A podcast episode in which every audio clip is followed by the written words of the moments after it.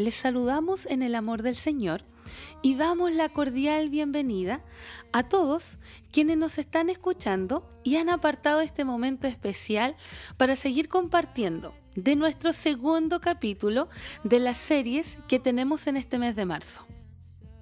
En el capítulo anterior pudimos aprender sobre el rol de la mujer y cómo Dios tiene un diseño espectacular para nosotras.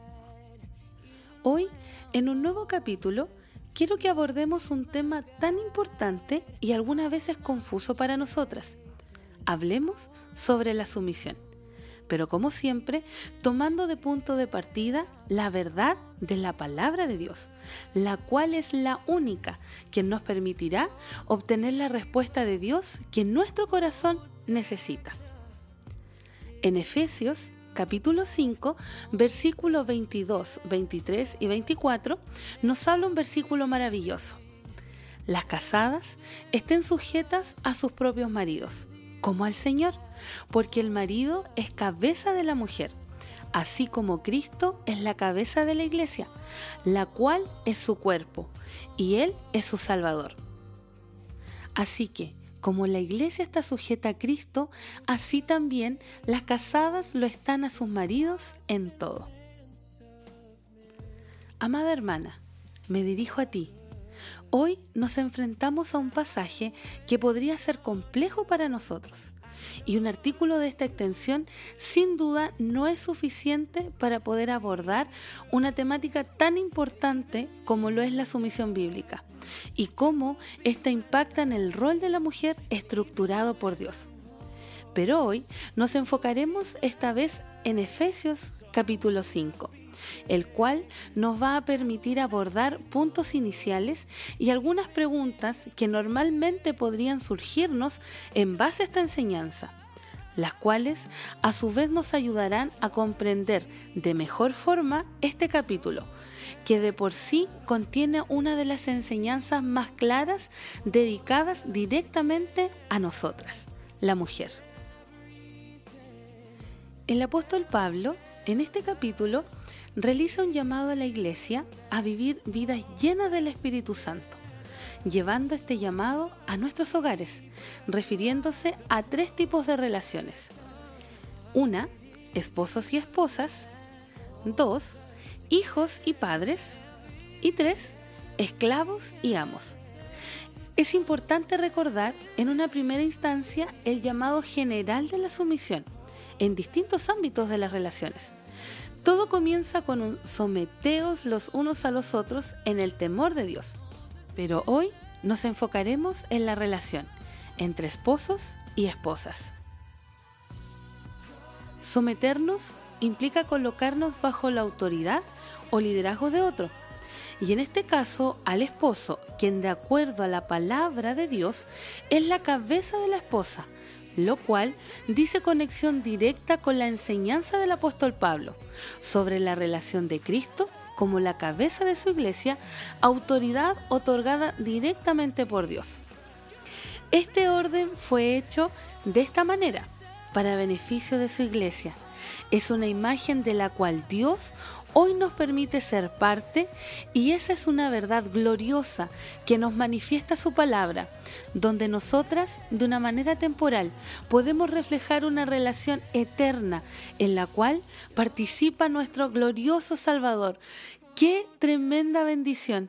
Y es por esto que constantemente se nos enseña que el matrimonio es un llamado a reflejar a Cristo a través de su relación perfecta con su amada iglesia.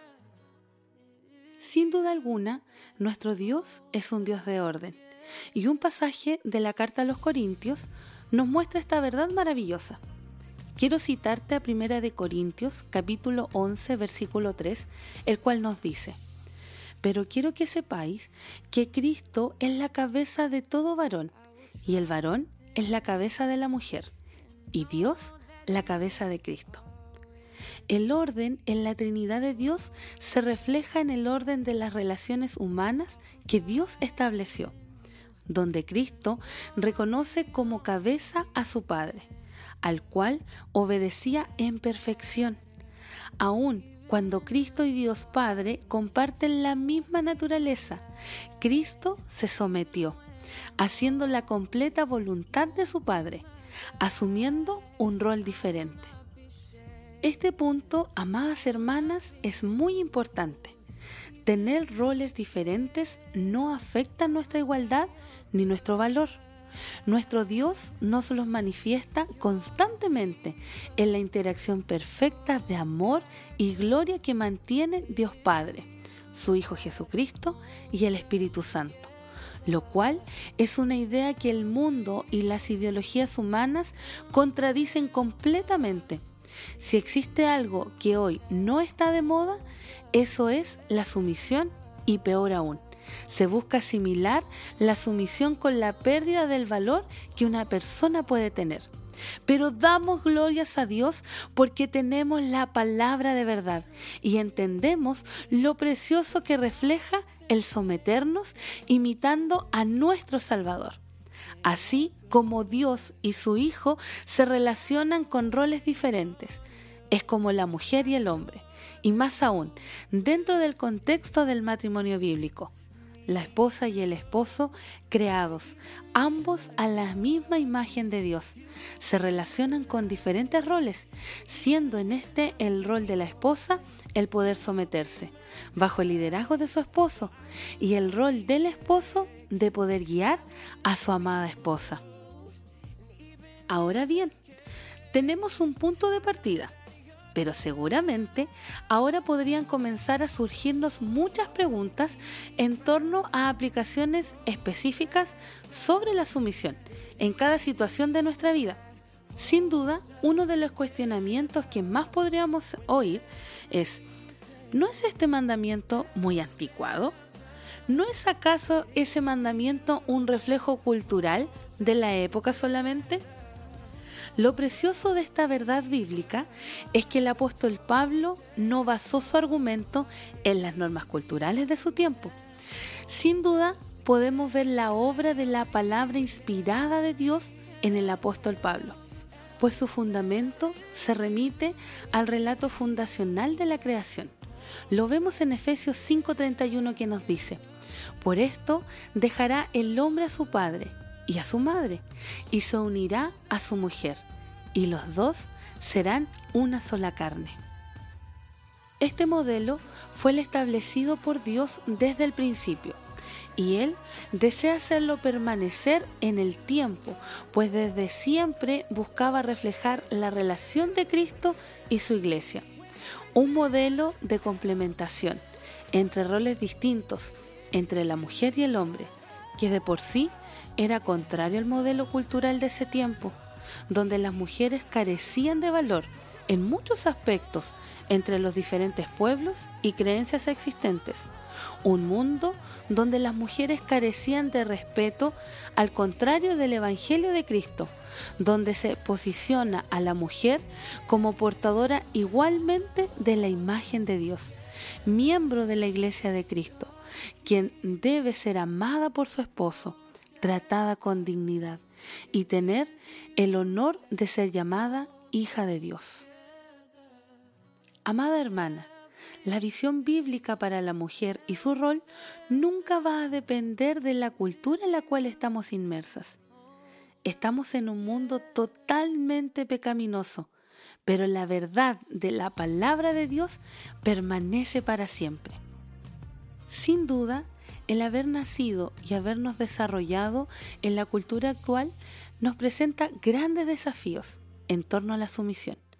Muchas preguntas más nos pueden surgir, pero puedes tener la certeza de que todas tus preguntas pueden ser respondidas por la palabra de Dios. Te animo a que te afiances a ella para encontrarlas.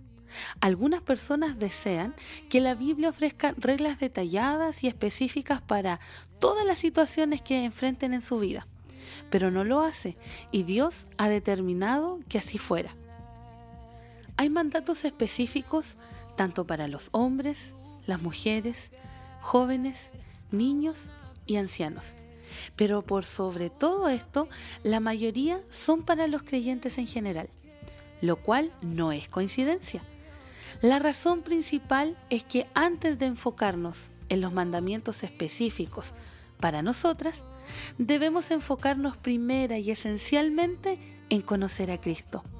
De esta manera aprenderemos a andar, conocer y vivir conforme a las escrituras. Podremos vivir y comprender el someternos con amor, sentirnos completamente felices por hacerlo y plenamente convencidas de que participamos en la imagen perfecta de nuestro Salvador, amándonos a nosotras y a su pueblo, su iglesia. De la misma manera en que los hombres podrán bíblicamente amar a sus esposas con el amor de Cristo y en conjunto reflejando la imagen de Cristo al mundo entero. Damos gracias a Dios por la verdad y el descanso de que una mujer fuerte no es la que confía en sí misma y se impone sobre todo, sino la que depende y confía en Dios y su palabra. Te invitamos a que no te pierdas el próximo capítulo, que sin duda bendecirá tu vida. ¿Y te adelanto algo? Nuestra cita será en Proverbios y hablaremos sobre la sabiduría, fuerza y valentía. Un abrazo fraterno para todos y que el Señor les bendiga.